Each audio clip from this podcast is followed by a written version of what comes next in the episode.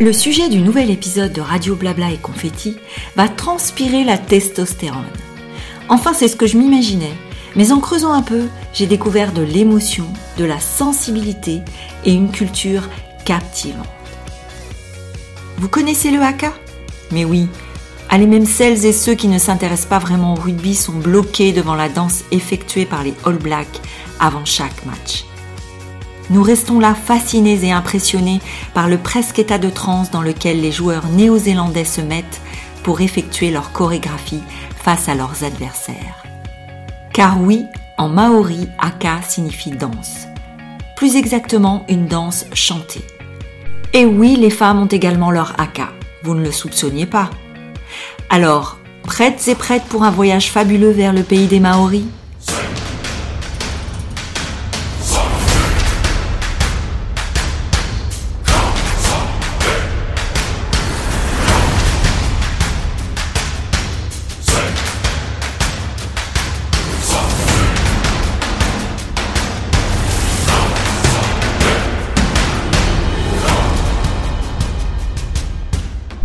Commençons par le début. Quelle est l'origine du haka? Dans la mythologie maori, Tama New Tera, le dieu du soleil, avait deux épouses. Ine Takurua, incarnation de l'hiver, et Ine Raumati, incarnation de l'été. Avec cette dernière, il a un fils, Tane Rore, qui serait le créateur du haka. Inutile de vous préciser que ma prononciation n'est pas forcément fiable. Je m'en excuse pour les noms maoris, passés et futurs que j'aurais à citer.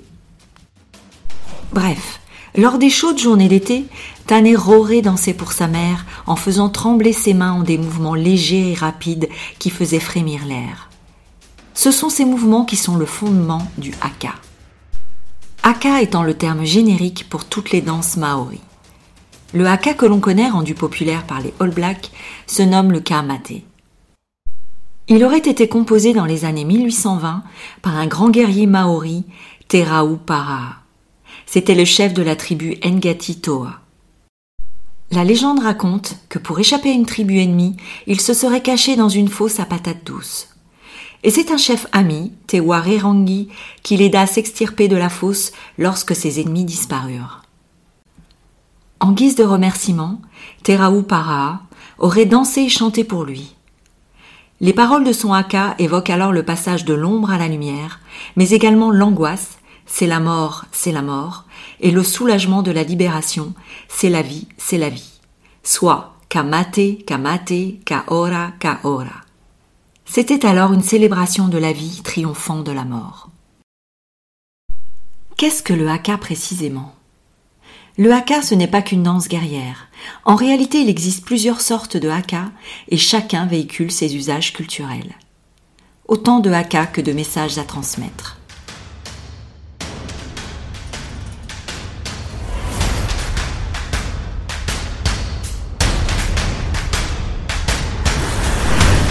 Cette danse est donc un véritable mode de communication qui véhicule toutes sortes d'émotions et ne s'adresse pas forcément à un adversaire ou à des êtres humains. Le haka peut de ce fait célébrer un tas d'événements comme un mariage, il peut marquer du respect ou de la reconnaissance, être un symbole de la tribu, etc. Naturellement, les paroles et la gestuelle varient selon le contexte, et certains hakas sont plus violents que d'autres. Lorsqu'il est en mode guerrier, on peut dire qu'il est assimilé à une forme de préparation mentale avant l'affrontement.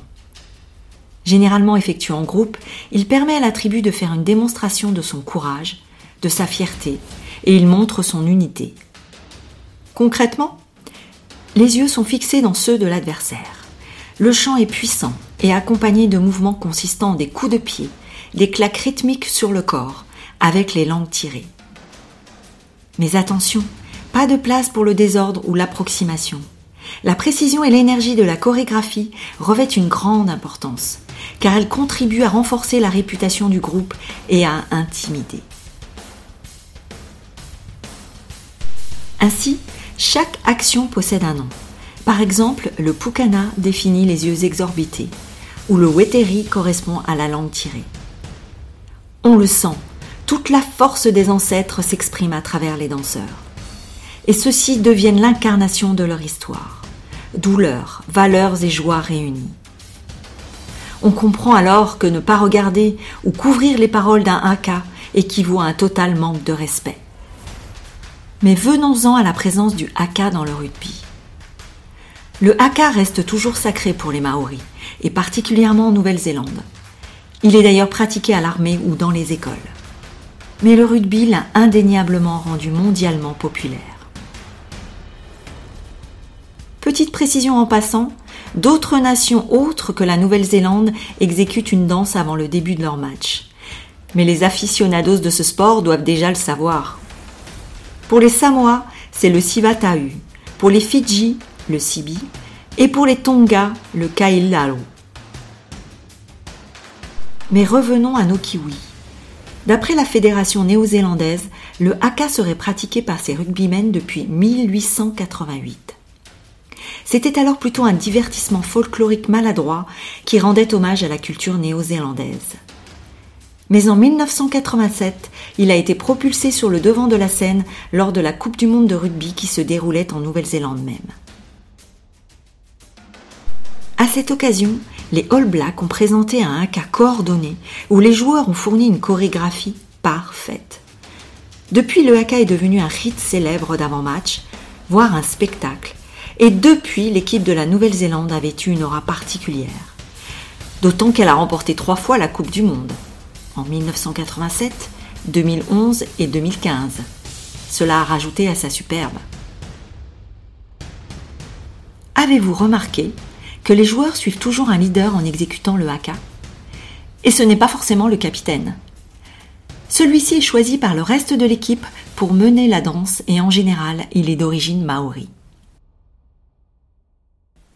Liam Messam, qui a été leader de nombreuses fois, souligne qu'il faut être confiant et s'exprimer sans se soucier de ce que les autres peuvent penser. Très malicieux, il ajoute qu'il faut être laid et effrayant.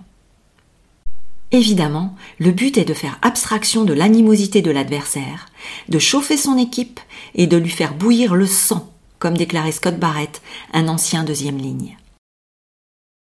Cela dit, les Néo-Zélandais ne restent pas toujours de marbre, et ont parfois la rancune tenace. Preuve en est qu'en 2005, le kamaté, le seul type de haka utilisé jusqu'alors par les All Blacks, était revisité.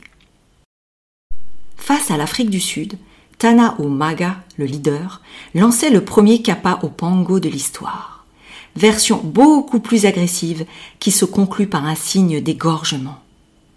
Le kappa au pango aurait été spécialement créé en réponse au sifflet du public sud-africain lors d'un test match. Attitude totalement irrespectueuse.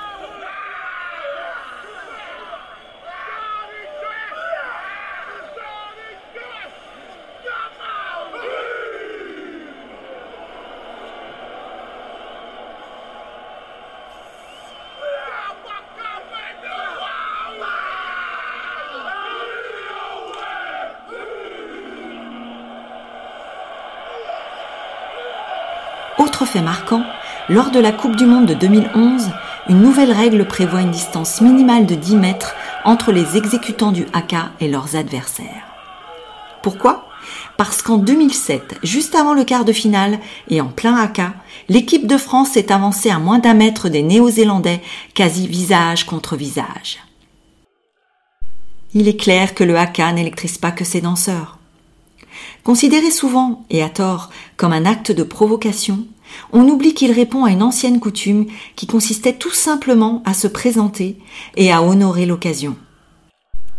Mais d'ailleurs, dans toutes ces confrontations bien viriles, qu'en est-il du haka féminin?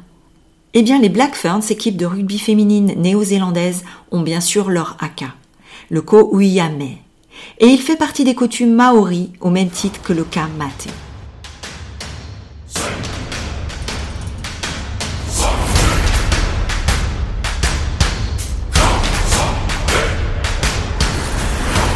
Il existe ainsi des hakas exécutés uniquement par des femmes, comme certains uniquement par des hommes et d'autres en version unisexe.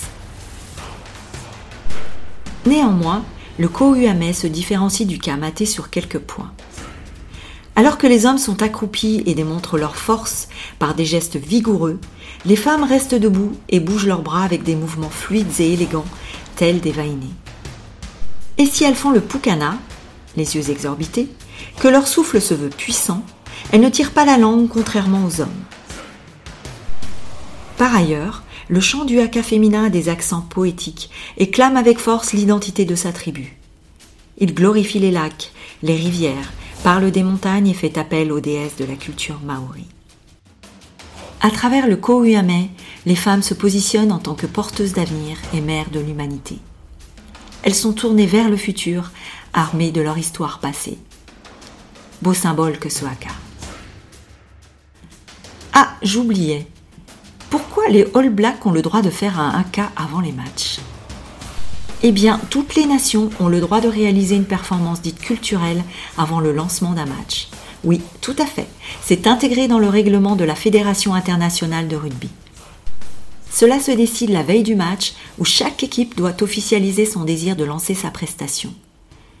Si les deux équipes qui vont être confrontées souhaitent le faire, il y a tirage au sort pour déterminer qui va se lancer en premier. C'est une règle qui veut promouvoir avant tout l'esprit sportif, valeur sacrée du rugby. Vous ne verrez plus le haka de la même façon, non? Alors, que dire de plus? Eh bien, l'actualité colle complètement à mon sujet, et honnêtement, elle a été source d'inspiration. Nous sommes en septembre 2023, en pleine Coupe du Monde de rugby. Qui va remporter la Coupe? Nous ne le savons pas encore. Une chose est sûre, les All Blacks provoqueront à chacune de leurs apparitions un petit frisson lié à leur rituel maori, qu'on soit dans le camp des supporters ou celui des adversaires. Mais n'oublions pas, chaque équipe puisse sa force dans ses propres rites, qu'ils soient visibles ou pas. Alors que le meilleur gagne.